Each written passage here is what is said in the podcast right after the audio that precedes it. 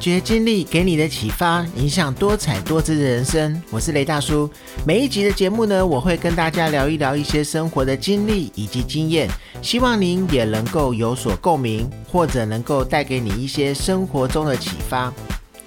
近日呢，最夯的话题除了疫情、奥运。大家热烈讨论的就是行政院拟定要发行的振兴五倍券，将比照去年的三倍券的形式，但是啊，金额增加了，可以使用的范围也会增加。虽然呢，现在所有的细节都还没有定案，但是呢，已经引起了民众的热烈讨论。那最大的声音呢，莫过于就是为何不直接发现金？或为何不直接发四千面额的券就好了，还要自己掏出一千元才能够换得五千元的券？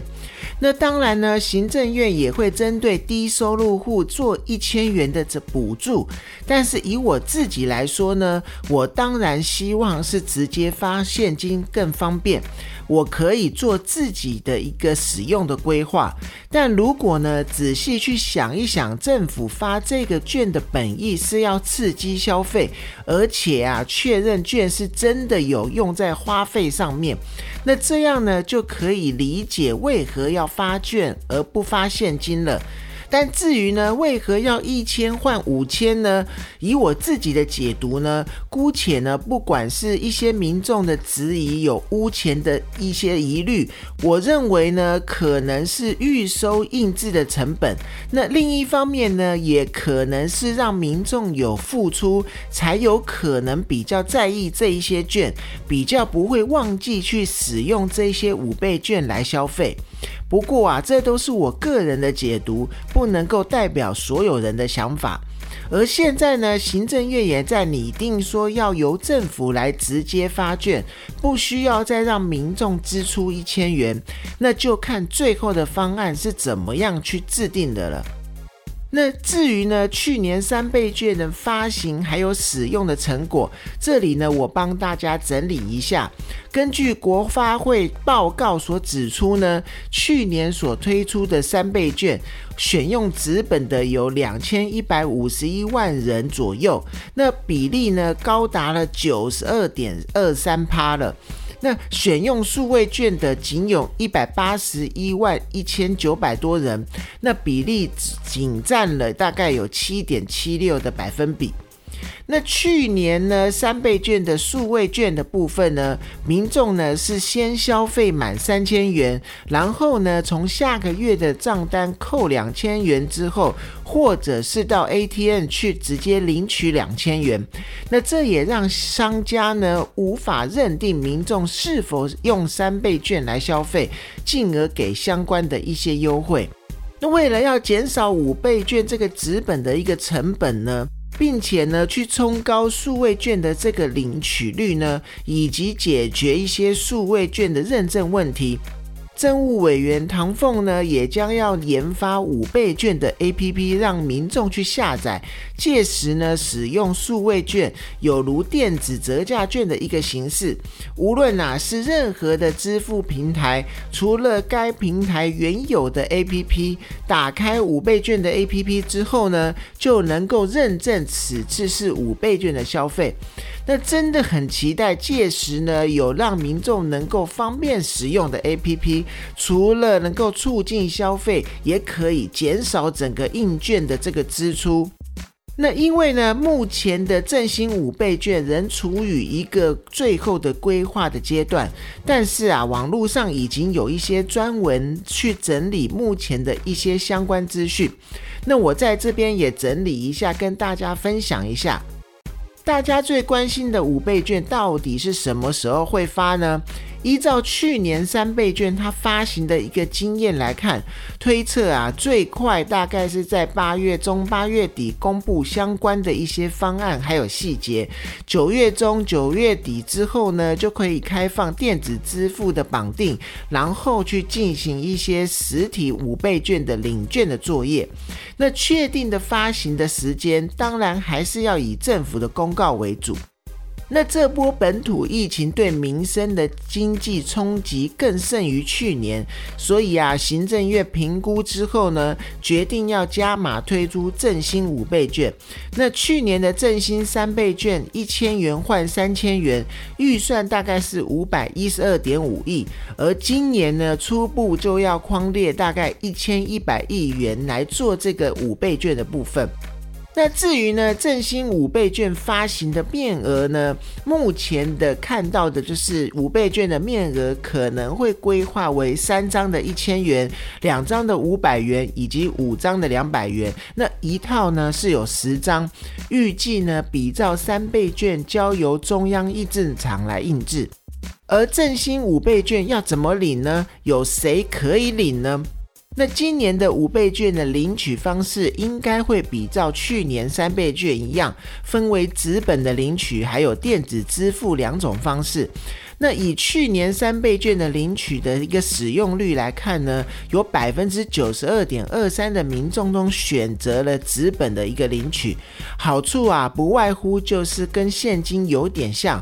而且呢，店家又可以搭配五倍券去提供民众更多的优惠。那小朋友领取的金额呢，也可以直接集中在父母的手上来方便使用。所以啊，今年纸本的领取应该还是主要的一个领取方式。那如果纸本的领取呢？依照去年的做法，是到邮局依照健保卡进行领取，或者是在网站预购以后，然后到超商去领取。那如果是数位支付的部分呢？信用卡啊、电子票证啊，比如说悠游卡、一卡通啊、电子支付啊，像台湾 Pay 啊、Line Pay 啊、接口支付这一些，都是有可能的一个做法。那如果说呢，政务委员唐凤的 A P P 制作出来了，我觉得如果 A P P 结合一些电子支付的部分，也可能是今年一个新的做法。但因为呢，今年的疫情升温了，所以使用电子支付的民众成长了不少。那如果呢，届时呢，数位支付、银行的一个加码礼，还有行动支付的优惠等等。在去年的三倍券消费三千，至少回馈三百元，大约是百分之十的一个加码。那最高大概有二十到三十的一个额外的回馈。那所以呀，现在有不少人都会选择数位支付的方式来做领取。那如果讲到振兴五倍券可以用到哪边呢？那哪些地方是不可以使用呢？五倍券的使用可以使用的一个范围，大概整理如下：由生活用品的部分呢，就是超商，比如说呢是统一超商、Seven Eleven、全家、莱尔富、OK 等等；还有啊，超市的大卖场，比如说全联啊、家乐福啊、大润发、爱买啊，或者是 Costco 等等；还有就是药妆。店啊，屈臣氏、康士美等等。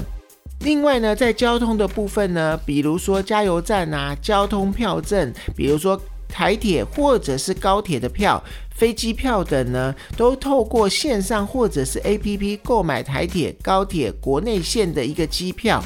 客运车票也都可以使用，火车呢、高铁的定期票也可以使用，因为有明确的一个截止的日期。那另外在旅游住宿的部分呢，旅馆啊、饭店啊、民宿啊都是可以使用的。再来就是订房网啊，Agoda 啊，Booking.com 啊，Hotels.com 啊，这个其实就是需绑定信用卡消费，采用累积三千元领到两千元的一个方式来做使用。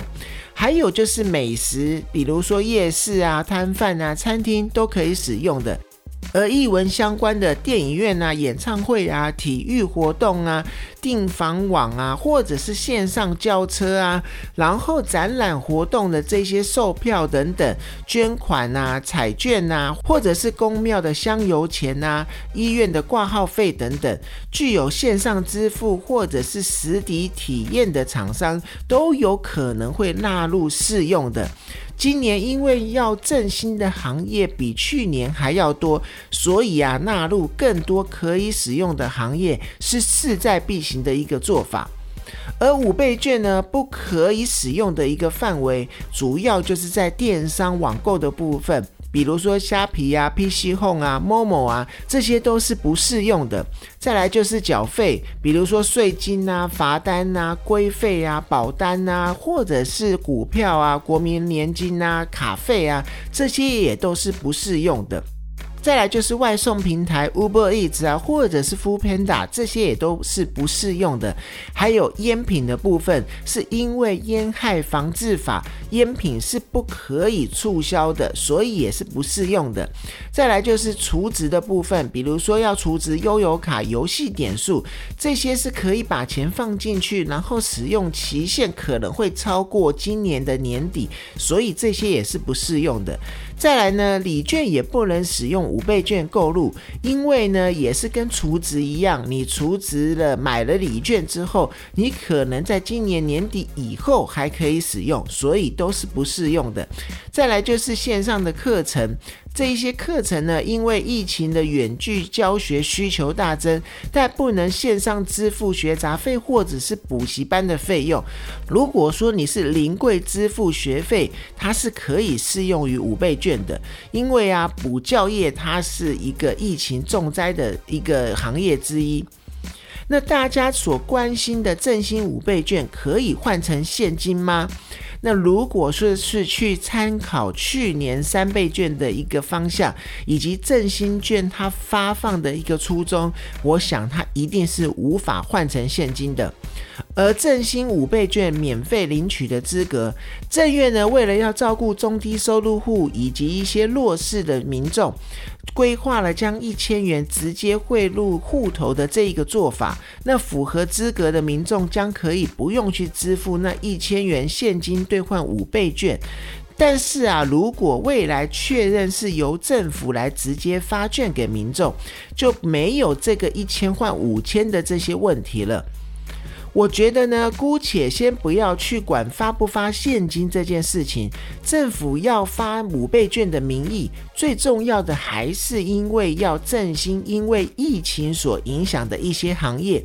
而领取的民众呢，我觉得就抱着感恩的心，在规定的时间内，尽量的去把这些券都用完。除了啊，可以去振兴各行各业，也可以帮自己去减轻一些购物的负担。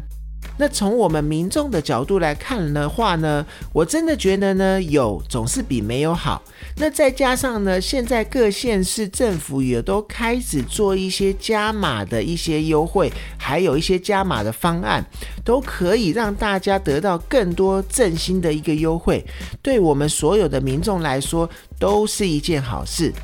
那今天的节目呢，就到这边。大家有没有任何问题，或者是想要分享的，都欢迎你在 Apple Podcast 下面留言，并且能够给我五星鼓励。发掘经历给你的启发，影响多彩多姿的人生。我是雷大叔，透过我的分享呢，希望能够让您得到一些收获。谢谢你的收听，我们下次见。